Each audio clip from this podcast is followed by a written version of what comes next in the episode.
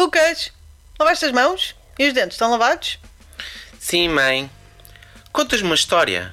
Uma história mágica como aquelas que o avô contava. Ah, meu amor, já é tarde. Eu sei que o mundo parece que anda ao contrário, mas já são 10 da noite e ainda tenho tantas coisas para tratar. Vá lá, mãe. Eu, eu gosto que me contes essas histórias porque depois sonho connosco. Ah, incrível. Ganhas sempre, até ao Berlinde. O que é o Berlinde? Bom, esquece. Já sei. Vou contar-te a história da Sara, uma menina com os caracóis lindos como os teus e como os do avô.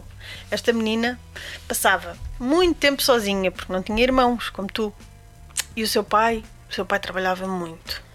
Isso deve ser bué chato, mãe. Sim, é muito chato. Felizmente, a Sara tinha muita imaginação e arranjava sempre brincadeiras para se entreter. E a certa altura, o vizinho do lado começou a jogar com ela quase todas as tardes. Também era um menino. Não, nada disso. Era um homem, devia ter quase 30 anos. Que velho! Bah, mau. Com 30 anos não somos velhos, está bem? Bom, como estava a dizer, ele era mais velho, muito simpático e com um grande sorriso tímido.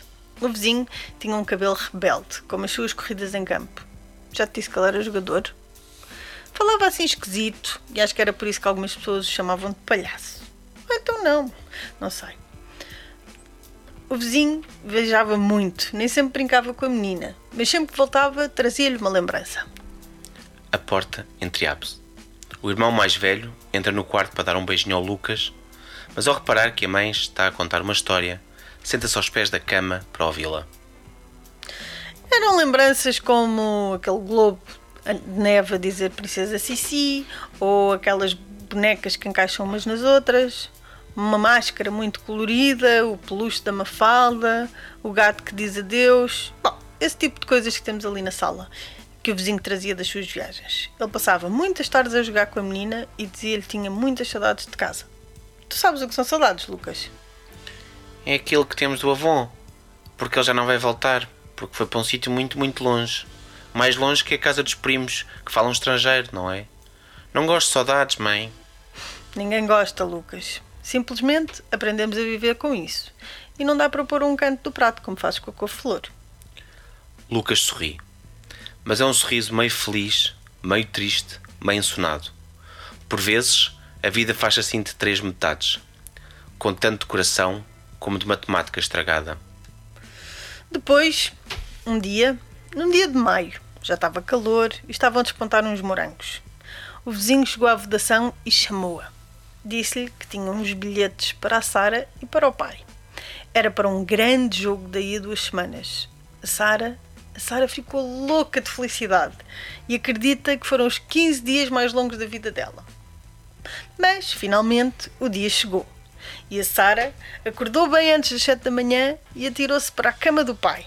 Ele estava exausto, porque tinha trabalhado até tarde no hospital, mas ela queria muito, muito, muito ir para o estádio. Nesse dia, foi o pai que fez a birra e teve de ser a Sara a fazer o pequeno almoço. Depois, depois vestiram a melhor roupa, vermelha, claro. Ligaram ao tio e lá foram os três de autocarro para o estádio.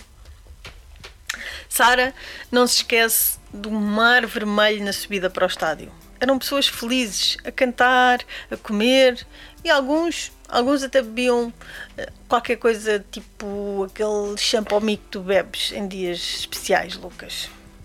A menina andou às cavalitas do pai e do tio, riu-se e cantou muito. Depois, depois entraram no estádio. E que grande e bonito que era! Os lugares eram mesmo junto à relva e até cheirava a campo. As pessoas, as pessoas iam chegando e enchendo os lugares, mas ela não tirava os olhos do vizinho. Ele estava junto a uma baliza a rematar umas bolas, mas com muito mais força do que fazia quando jogava com ela. Até que de repente o estádio calou-se. A Sara tinha a certeza que todos calaram e o tempo parou. O vizinho virou-se, olhou para ela e começou a correr na sua direção com uma camisola. Ao lado, o tio dela gritava histérico: O Aymar! O Aymar! O Aymar está a correr para nós! Estás a falar do Aymar? Tu conheces o Aymar?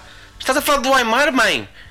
Perguntou o irmão de Lucas, de olhos bem esbugalhados, antes de cair redondo no chão. Olha, o teu irmão está parvo, caiu e nem sequer foi falta. Disse a mãe, antes de começarem todos a rir. Sim, eu conheci o Aymar.